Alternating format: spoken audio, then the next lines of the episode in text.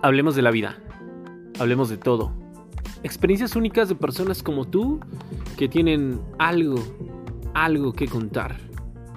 Se levanten con un sueño grande por cumplir.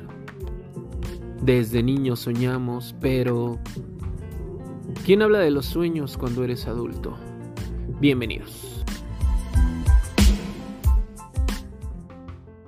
¿Qué tal? Bienvenidos. Kusep, ¿cómo estás? Un placer tenerte aquí en nuestro primer podcast de Sueños de Grande. Bienvenido. Es un placer venirlos a visitar una vez más aquí a Solem y felicidades por este comienzo, este nuevo comienzo. Muchas gracias, muchas gracias. Bienvenido. Y es que los sueños de repente se quedan nada más que los niños pueden tener sueños, pero ¿qué hay de los sueños de los adultos? Me pregunto.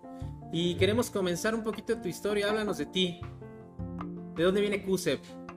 Pues yo nací en la ciudad, soy totalmente de la Ciudad de México. Chilangazo. Este, pero con toda la potencia de Tacubaya, Ok. Pantitlán. Crecí en la colonia Pantitlán. y- La línea 9 del metro. Exactamente. Pues me fui cambiando de líneas del metro porque curiosamente estaba cerca del metro Pantitlán cuando crecí en esa colonia. Y después cuando empezamos a estar un poco más grandes, mi mamá comenzó a trabajar y nos fuimos a Tacubaya. Ok. Justo afuera, bueno, no, afu- no justo afuera del- de la entrada del metro, pero vivíamos en una escuela que estaba muy, muy cerquita del paradero y la salida del metro. Entonces fui ahí rondando por los metros.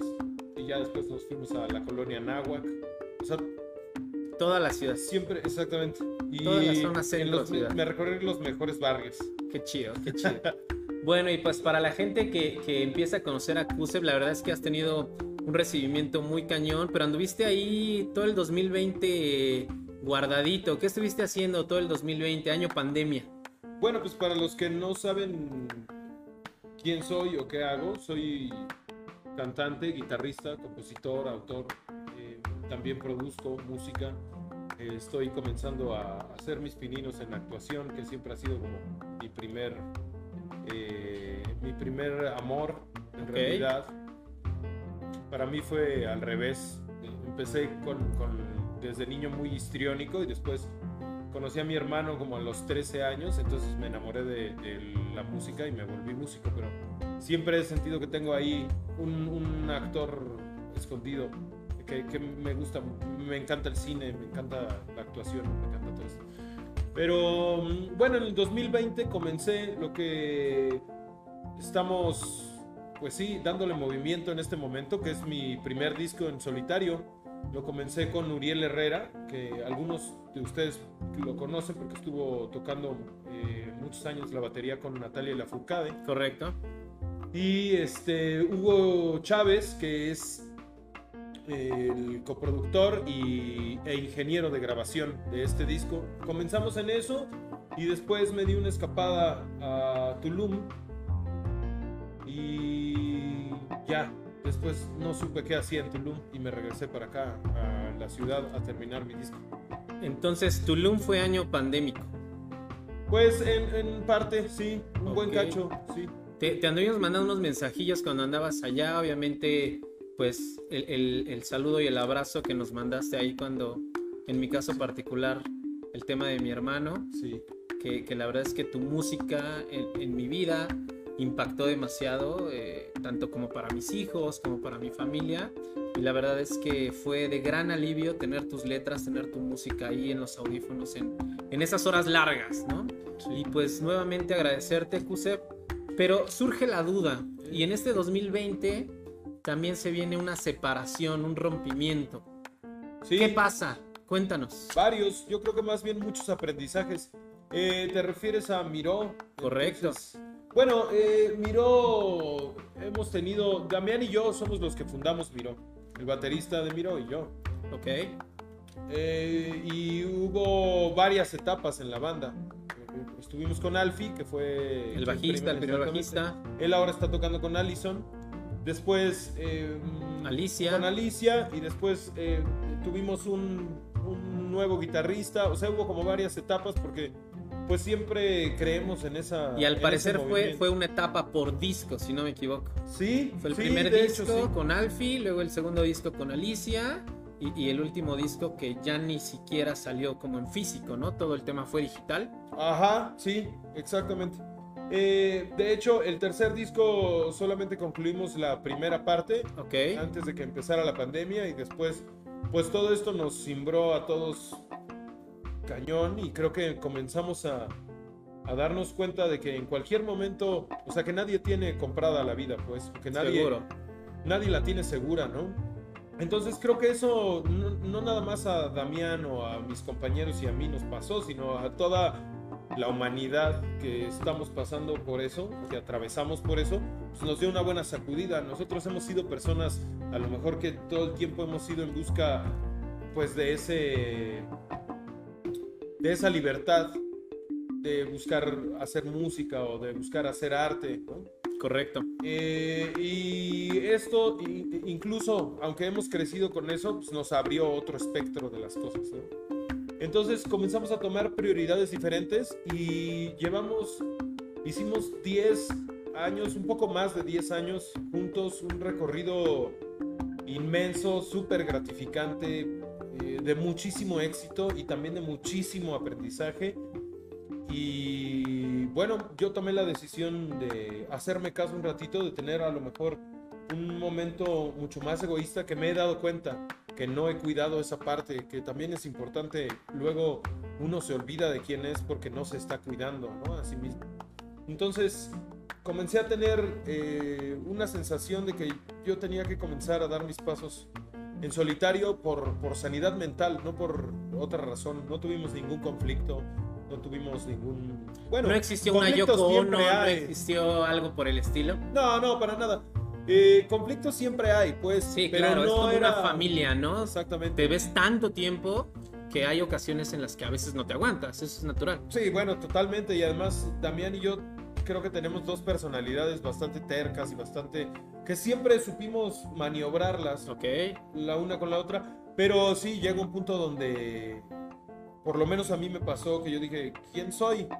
O sea, en- en- llegó un punto en mi vida donde ya me había descuidado tanto por, por, por creerme este personaje de que yo era Miro, que, que decidí a poner una pausa y, e ir en búsqueda de lo que realmente es Cusep, de quién es otra vez, ¿no? Pues Volver a ese la raíz, pues. E- esa es, esa es la siguiente, el siguiente cuestionamiento.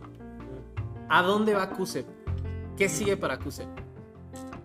Bueno, yo creo que todo esto ha sido un aprendizaje, no nada más desde la pandemia, sino que ya van varios años que, que me llegan muchas experiencias de vida que me han estado simbrando bastante fuerte o que me han estado enseñando, a veces no de maneras bonitas, las cosas. Entonces, creo que lo que viene para mí es, es seguir haciendo música, eso no lo voy a dejar de hacer jamás pero además de todo encontrar una paz conmigo mismo.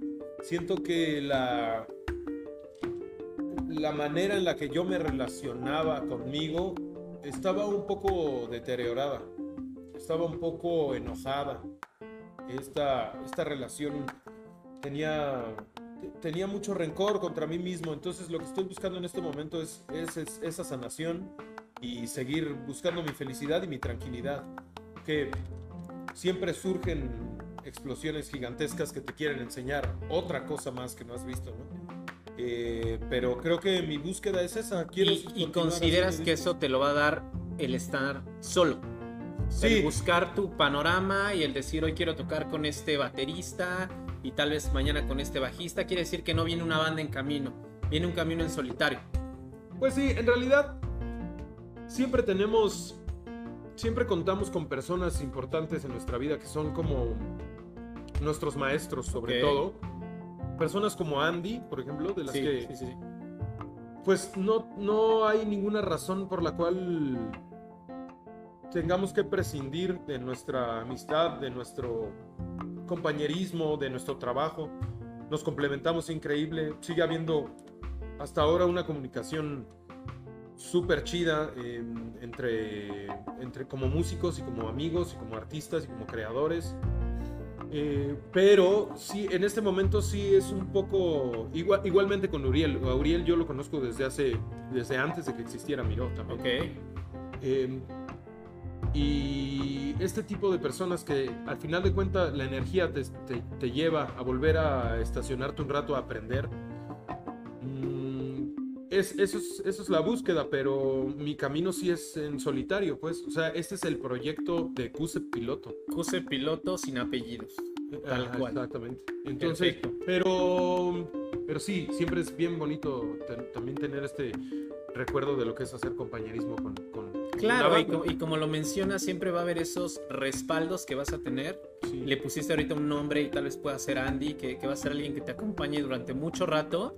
Y quizás al rato se venga un proyecto eh, en conjunto, ¿no? Y ya no se va a llamar Kuseb ni Andy, puede tener otro nombre, Sí, sí. sin dejar de ser tan amigos como lo mencionas. Exacto, y en este momento, o sea, en este momento se trata de cerrar ese ciclo que ya abrí, de hacer un disco de Cuse Piloto. Ok. Y después seguiremos jugando, o sea...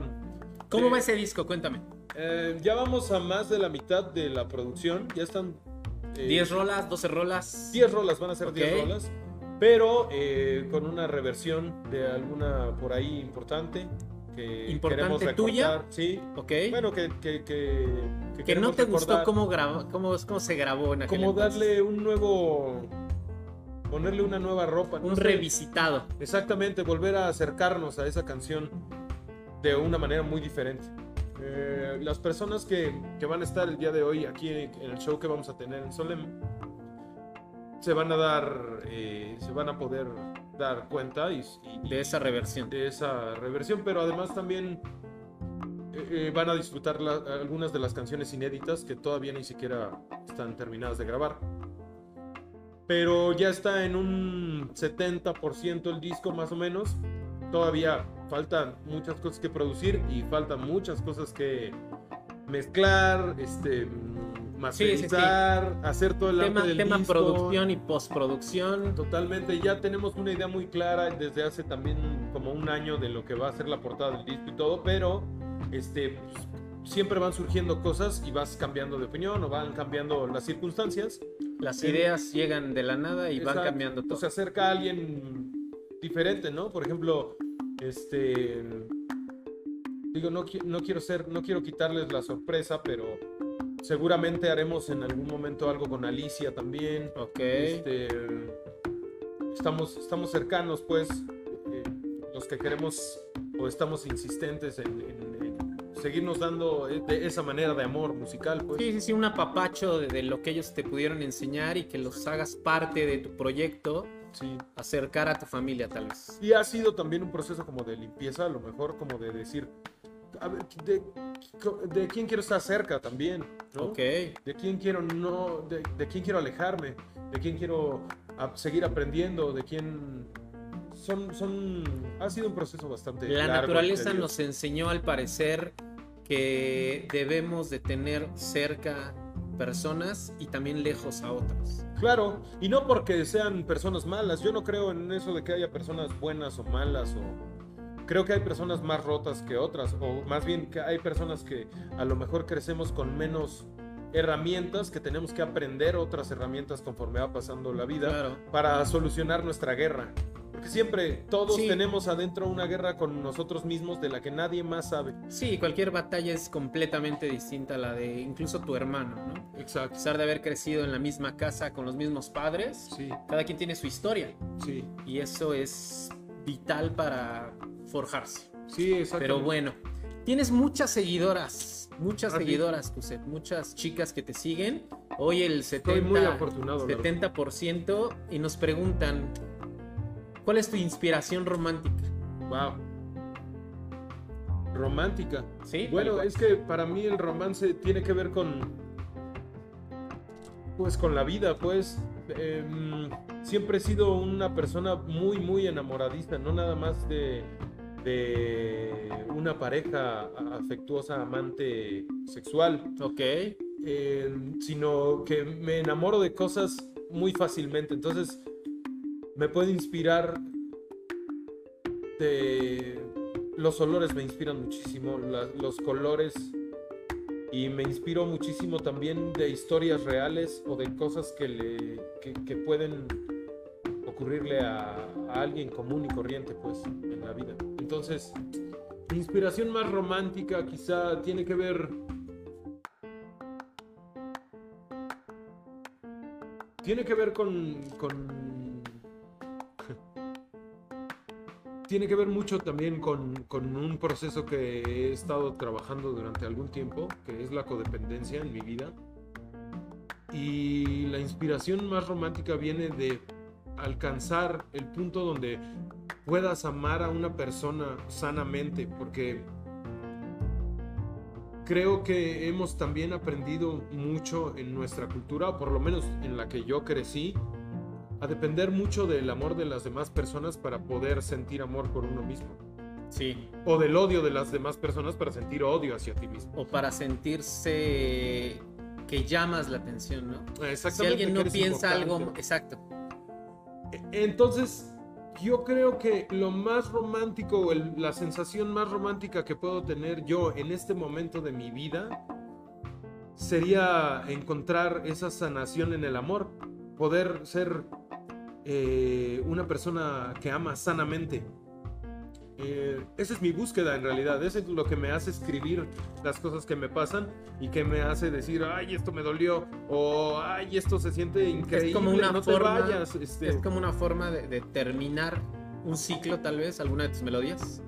Ah, ¿Ha pasado? Eso espero que sí, sí, totalmente. Bueno, al menos eso busco, que, son, que sean como mantras que me ayuden a sanar cosas. A liberarlo. Por sí, sí, totalmente. Yo creo que. Yo creo que sí es eh, el mejor. Eh, ¿Cómo se llama? Psicólogo que he tenido, sí. O sea, poder agarrar una guitarra y escribir lo que alguien, lo que uno siente, es totalmente un proceso de sanación, un proceso de. ¿Cómo se dice? De transformación, ¿no?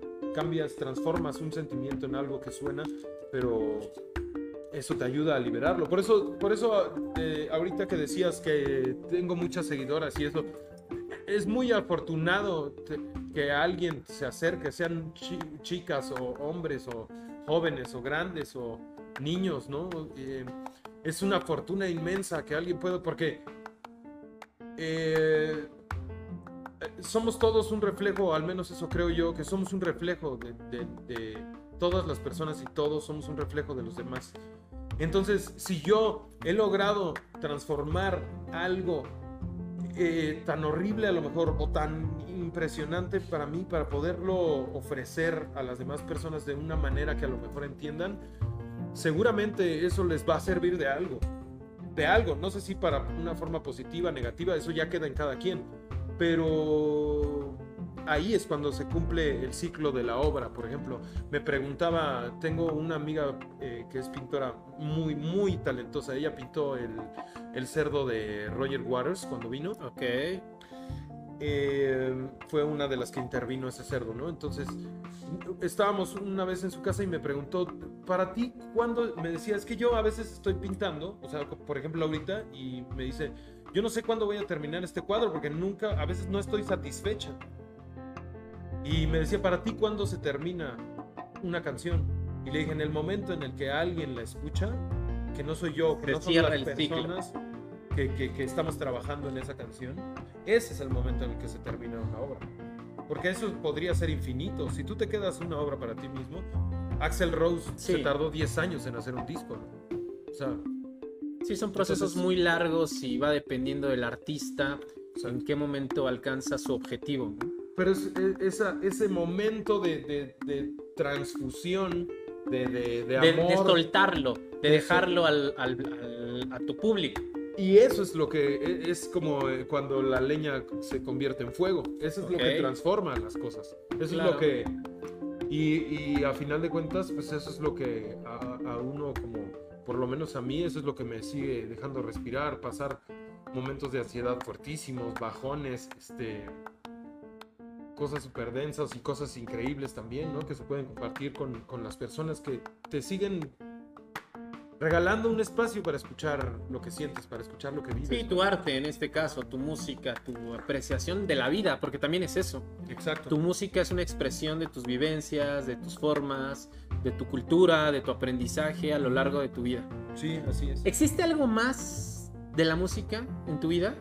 ¿Existe un momento de libertad donde digas, hoy no voy a dedicarme a la música, voy a hacer esto? Bueno, me encantan las artes marciales mixtas. Ok. Es algo que me... Te desestresa cañón. Es una belleza. Es, eh, El sacar el fuá. Exactamente, sí.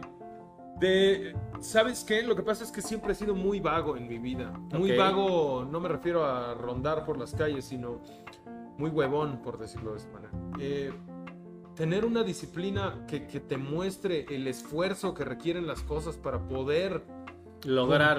o tener algún éxito es algo súper sanador. Y aparte es algo que me hipnotiza. O sea, me hipnotiza ver cómo la técnica de las artes marciales, todo eso, me encanta, me encanta, me vuelve loco. Entonces Soy- que a nadie se le ocurra cerrarte en, en el coche porque No, no, para nada. Soy una, soy una persona. es muy- parte de la disciplina, ¿correcto? Claro, pero además soy una persona bastante.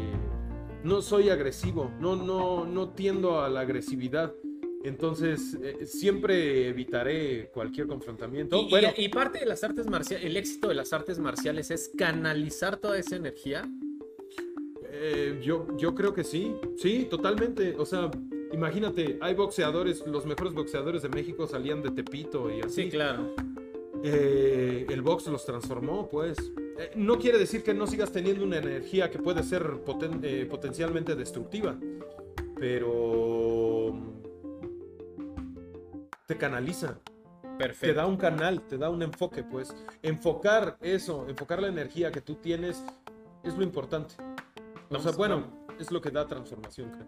Bueno, viene una sección de preguntas y respuestas rápidas. Ajá. Rápidas. ¿Cuál era tu mayor sueño de niño? Wow, ser escritor, Ser escritor. ¿Cuál es tu mayor sueño de grande? seguir siendo escritor. Continuarlo. Artista de mayor inspiración. Ahí sí me la pones difícil, te puedo decir tres. Jeff Buckley. eh, Dalí, me inspira mucho. Salvador. Y. Ay, no lo sé. Es que siento que les hago. ¿Les haces feo a los otros? Ajá, me siento Bowie. culpable. David Bowie es una persona importantísima en mi vida ahora. Ahora Lo descubrí siendo David Bowie. Lo Sí. descubrí metiéndome en su papel. te, te logré conocer a través de David Bowie incluso. ¿Sí? ¿Tú? Sí, en el tributo a... ¿En cuál? ¿Con Alfonso André? Ah, con Alfonso. Con Alfonso. Sí. Es correcto. Película favorita. Ah, tengo muchas. Eh, en el proceso en el que estoy ahora, tal vez el club de la pelea. Ok. Actor o actriz favorito. Oh, Dios. eh, me encanta mm, Meryl Streep. Ok. Soy ultra fan de, de, de- Del Diablo Viste Mickey Moda. Rourke, por ejemplo, de su historia de destrucción y después renacimiento. Mickey Rourke. Eh, y Tom Hardy. Tom, Tom Hardy. Me, me está volviendo loco, sí. Disco favorito de la historia. Animals de Pink Floyd. Ok. Cita preferida. Mi cita favorita, bueno, me gusta mucho, por ejemplo, una de Gustavo Cerati que dice, mereces lo que sueñas. Creo que es la favorita de bastante gente. Sí, era su favorita. Era la favorita de él. eh, La, la mía, la mía te, te la voy a contar igual es de- del maestro Gustavo. Es pones canciones tristes para para sentirte, sentirte bien. Sí. Para sentirte mejor. Ahorita que se me ocurra otra, te digo otra. es que tengo también... Lugar de mayor inspiración. Wow, el bosque. El bosque. ¿Qué es lo que más extrañas de ser de niño? Tener menos miedo. Ok. Si no fueras tú, ¿qué te gustaría hacer o a qué te dedicarías? Me encantaría ser en una realidad así Alterna. que hubiera crecido hacia otra rama, hubiera sido tal vez bailarín de ballet Ok. o, o pues sí, tal vez actor. Canción tuya preferida.